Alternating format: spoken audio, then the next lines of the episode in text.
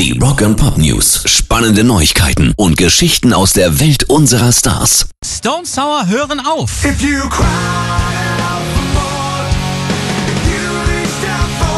Offiziell nennt es Frontmann Corey Taylor eine Auszeit, aber wie er die beschreibt, das klingt für mich sehr nach, wenn nicht was ganz Besonderes passiert, dann war's das. Er sagt nämlich, ich denke, dass Stone Sour für den Moment ihren Verlauf genommen haben.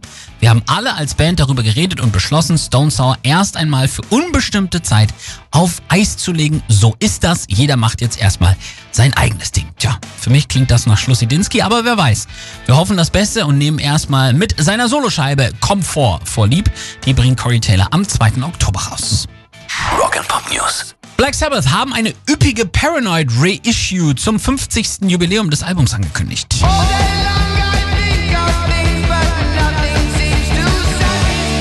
Diese Super Deluxe Edition ihrer zweiten Platte erscheint am 9. Oktober im Set und zwar mit 5 LPs und 4 CDs. Enthalten sind das eigentliche Album, ein Konzertmitschnitt von 1974 im 4.0 Surround Sound Mix und zwei weitere Showaufzeichnungen aus dem Release-Jahr 1970 in Brüssel und Montreux, die erstmals auf Vinyl erscheinen. Also richtig fett und natürlich das Ganze noch angereichert mit Bildmaterial. Pairs Rock and Pop News.